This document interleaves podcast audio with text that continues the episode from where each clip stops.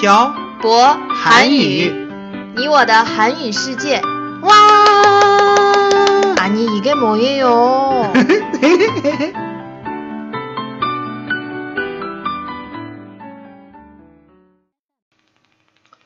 안녕하세요 여러분. 빡빡 한국어의 샤버쌤입니다. 안녕하세요, 여러분. 빡빡 한국어의 연동쌤입니다.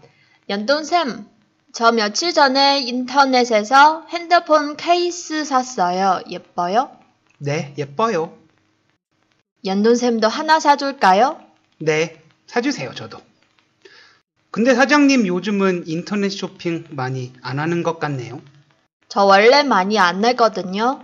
그리고 예전에 사던 것도 전부 다 우리 먹을 음식 재료였거든요. 음, 그러고 보니 제가 다이어트를 시작하고 나서부터 먹지를 않으니 인터넷에서 음식 재료를 안 사네요. 그러니까요. 예전에 전부 다 우리 먹을 거 사는 거예요. 아닌데. 예전에 이사 오기 전에는 주말에 수업할 때 택배 엄청 많이 왔었는데 요즘은 안 오는 것 같아서요. 그냥 해본 말이에요. 마음에 담아두지 마세요. 우리 택배 얘기 나온 김에 택배에 대해서 얘기해 볼까요? 그래요. 택배 얘기를 하면서 인터넷 쇼핑을 빼놓을 수 없잖아요. 연돈쌤은 중국에 온 후에 인터넷에서 어떤 물건을 사본 적이 있어요? 어, 한국 음식 재료를 파는 곳에서 멀리 이사 온 이후로는 대부분 한국 음식 재료들하고 음, 예전에 책 도 사고 신발도 사본 적이 있었네요. 연돈쌤 생각보다 많이 샀네요. 그럼 한국의 택배하고 중국의 택배하고 다른 점이 있어요? 제가 중국의 다른 지역에 살아본 적이 없어서 잘 모르겠지만 북경하고 서울을 예로 들자면 음, 북경은 택배 기사들이 많은 것 같아요. 택배 기사는 음. 콰이디 샤거예요? 네. 서울은 콰이디 어, 샤거라는 말이 없어요. 전부 다 큰 차로 배달하거나 우체국에서 배달해요. 음.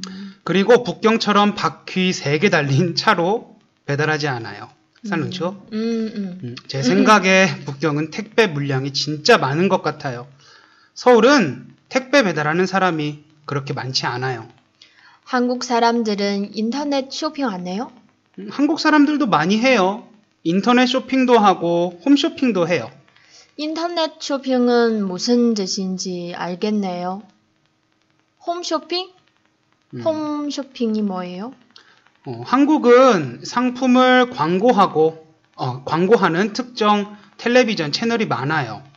이 특정 채널에서 먹을 것도 광고하고 옷도 광고하고 신발도 광고하고 가전제품도 광고하는데 이런 채널을 홈쇼핑 채널이라고 불러요.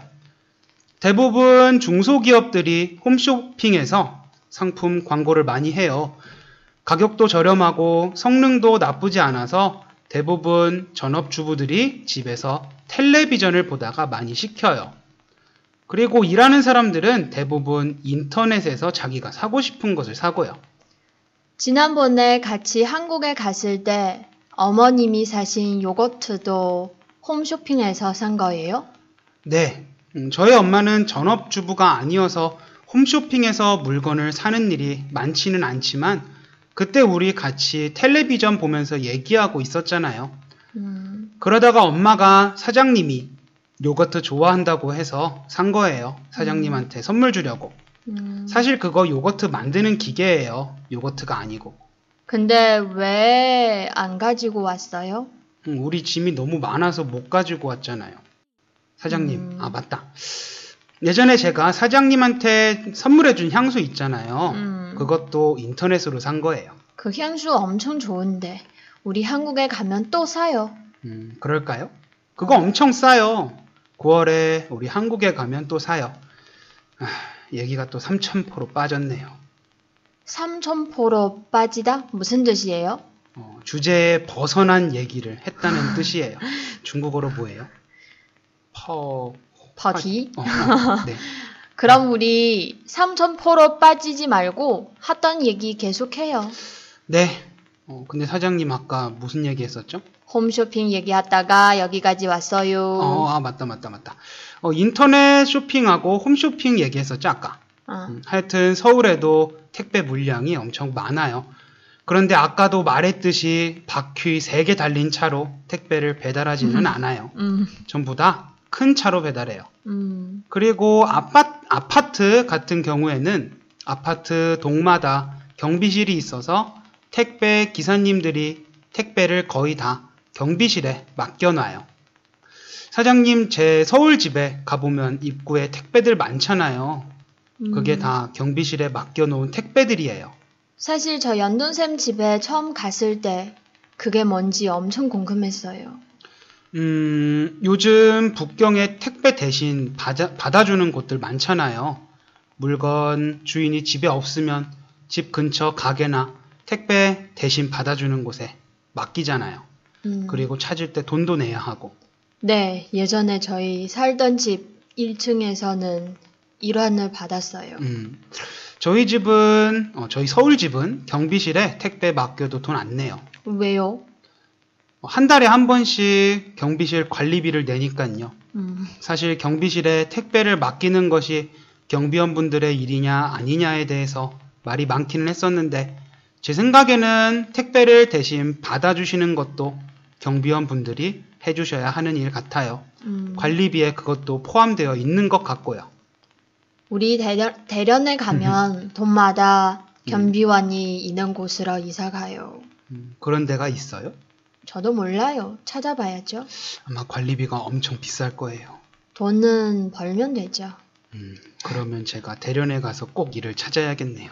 연돈쌤이 택배 기사를 해보는 건 어때요? 제가요? 어, 네. 음. 며칠 전에 웨이브에서 어떤 여학생이 음식 배달을 한다는 걸 봤어요. 음, 연돈쌤이 하면 학렬 가장 높은 택배 기사가 될 수 있을 것 같아서요.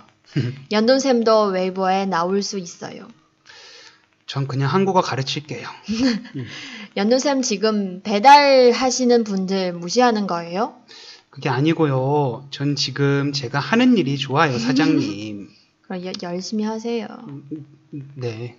누가 들으면 열심히 안 하는 줄 알겠어요. 음, 아, 또 3,000% 빠졌잖아요, 사장님. 음. 진짜 너무 안 되겠어요. 음. 하여튼 북경은 서울에 비해서 택배 일에 종사하는 분들이 진짜 많은 것 같아요. 음. 그만큼 택배 회사, 회사들도 많고요. 제 생각엔 마윈이 없었으면 중국의 물류가 이렇게 발달하지는 않았을 것 같아요. 음, 맞아요. 음. 그리고 언제부턴가 음식 배달 어플리케이션도 많이 생겼어요. 한국은 음식 배달 어플리케이션 없어요? 있긴 한데 많지는 않다고 알고 있어요. 그렇구나. 음. 그럼 어떻게 음식 배달을 시켜요? 이건 다음 시간에 알려드릴게요. 음. 오늘은 중국과 한국의 택배에 대해서 이야기를 나누어 봤습니다. 어, 제가 석사 과정을 밟을 때 물류에 대해서 배운 적이 있는데 음, 한국에서는 배운 적이 없었던 과목이라 정말 힘들게 시험을 봤던 기억이 나네요. 음. 중국이 그만큼 물류가 발달했다는 뜻이겠죠? 여러분은 인터넷에서 어떤 물건을 자주 구매하시나요? 혹은 인터넷 쇼핑을 하면서 어, 있었던 재미있거나 인상 깊었던 일들을 댓글에 남겨주세요. 그럼 오늘 내용은 여기까지 하겠습니다. 지금까지 빡빡 한국어의 샤머스 샤보쌤과 연동쌤이었습니다. 들어주신 분들 감사합니다. 네, 다음에 봐요. 안녕.